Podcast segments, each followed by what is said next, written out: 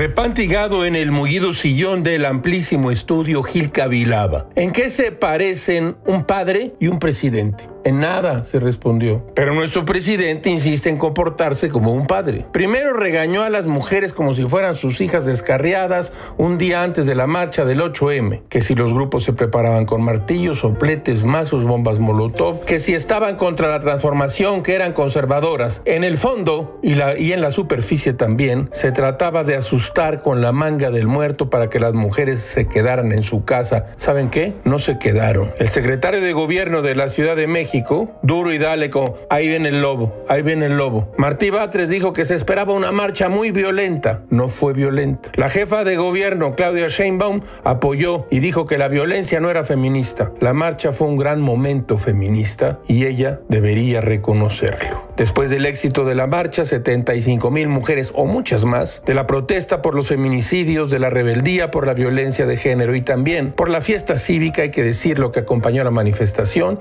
el presidente padre felicitó a las hijas descarriadas por portarse bien, con algunas excepciones. Todo, todo es muy raro, caracho.